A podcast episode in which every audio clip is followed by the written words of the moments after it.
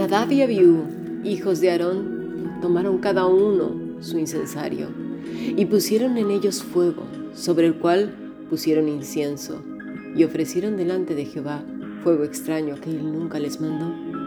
Y salió fuego de delante de Jehová y los quemó y murieron delante de Jehová. Entonces dijo Moisés a Aarón, esto es lo que habló Jehová diciendo, en los que a mí se acercan me santificaré y en presencia de todo el pueblo seré glorificado. Y Aarón cayó. Levítico capítulo 10, versículo del 1 al 3.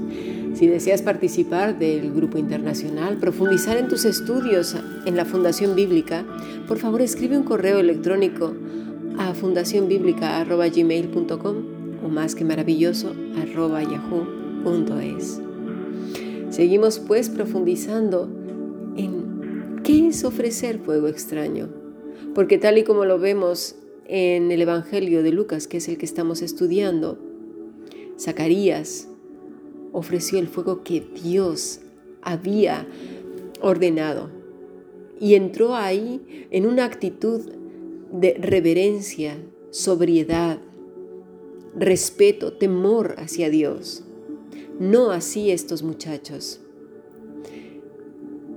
Y muchas veces nos preguntamos, ¿y qué tiene que ver esto conmigo? Demasiado demasiado tiene que ver. Todo lo que está en la escritura tiene que ver contigo y conmigo.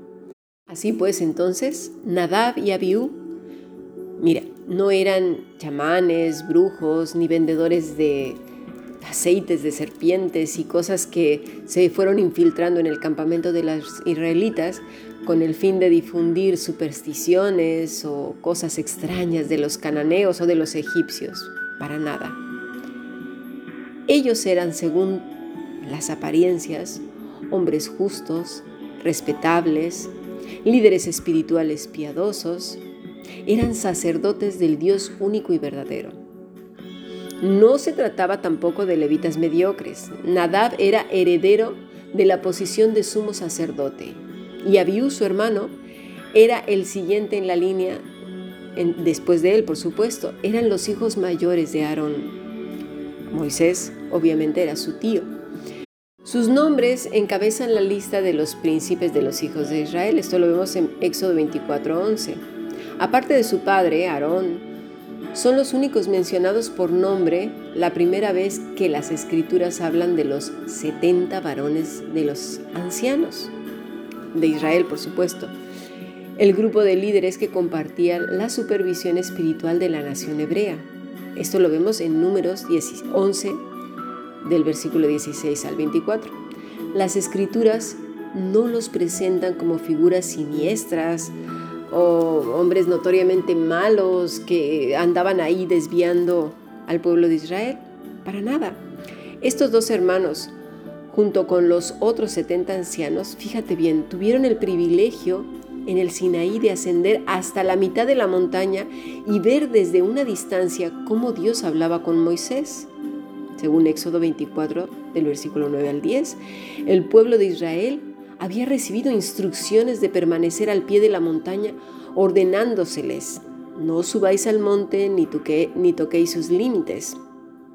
Mientras que Dios estaba ahí hablando con Moisés, si acaso una bestia perdida vagaba por la falda del Sinaí, ese animal debía de ser apedreado o aseteado.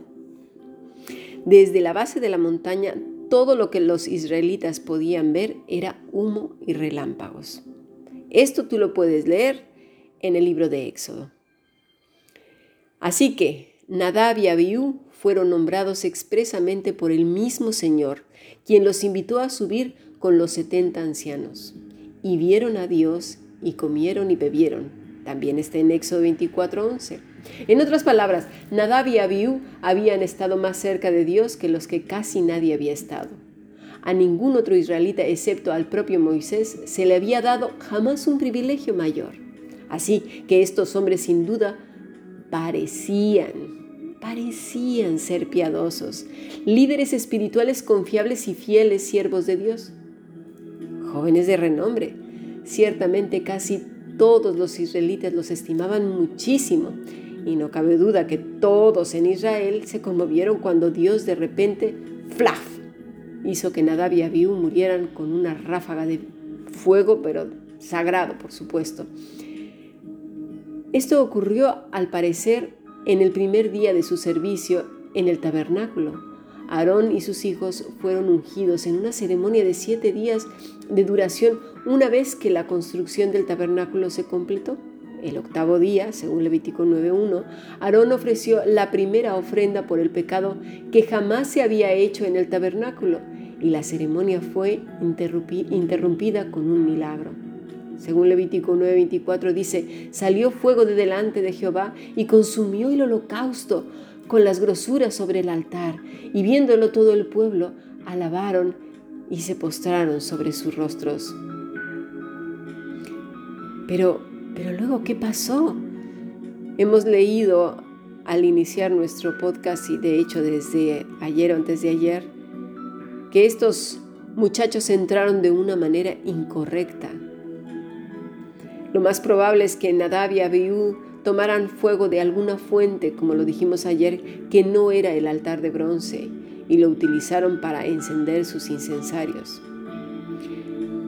Recuerden que Dios mismo hizo arder el altar con fuego desde el cielo.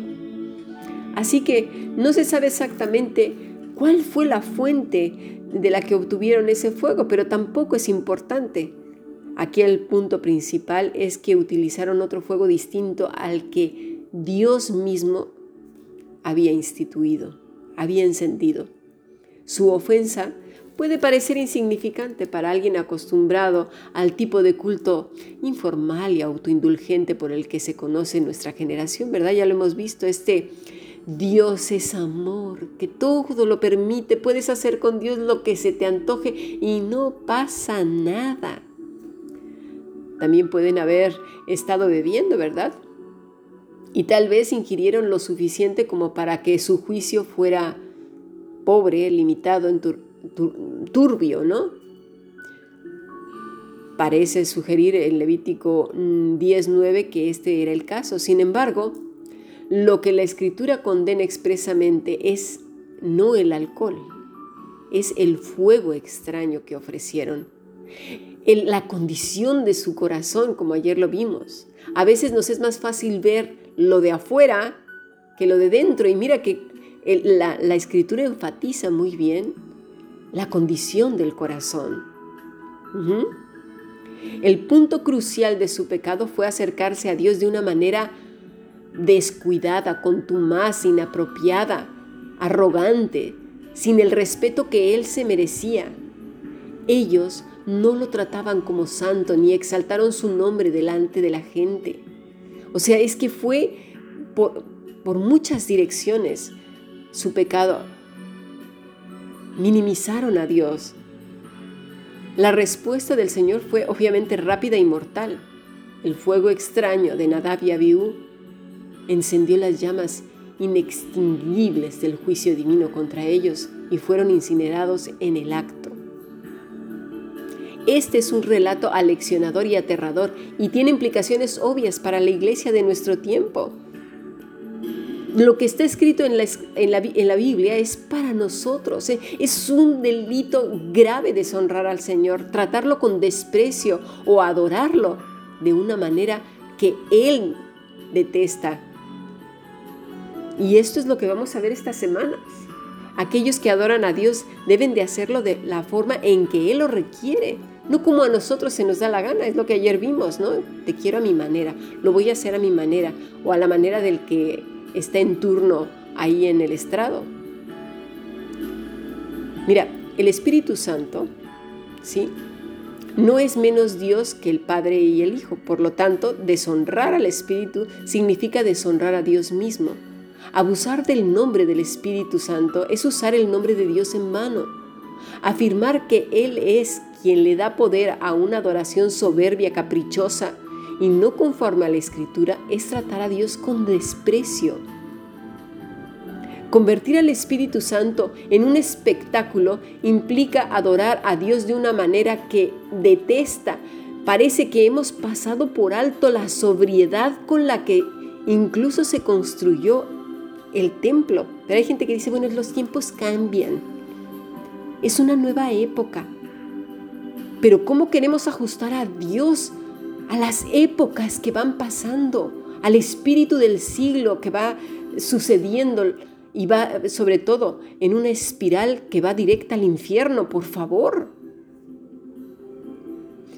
Por eso es que las muchas payasadas irreverentes y las doctrinas torcidas se han infiltrado en la iglesia por movimientos extraños que van combinados mucho con santería y con brujería, porque vienen precisamente de contextos así. Satanás se aprovecha de estas personas ofreciendo el mismo fuego extraño de Nadab y Abiú y sabes, constituyen una afrenta al Espíritu Santo y por lo tanto Dios mismo y su Hijo Jesucristo, siendo motivos para el juicio severo. Hebreos 10:31. Mira, cuando los fariseos le atribuyeron la obra del Espíritu Santo a Satanás en Mateo 12:24, el Señor les advirtió que semejante blasfemia de un corazón endurecido era imperdonable Ananías y Zafira cayeron muertos instantáneamente después de mentirle al Espíritu Santo. Como resultado de ello vino gran temor sobre toda la iglesia y sobre todos los que oyen estas cosas, según Hechos 5.11. Simón el mago, cuando pidió comprar el poder del Espíritu Santo con dinero, recibió esta severa reprimenda como respuesta.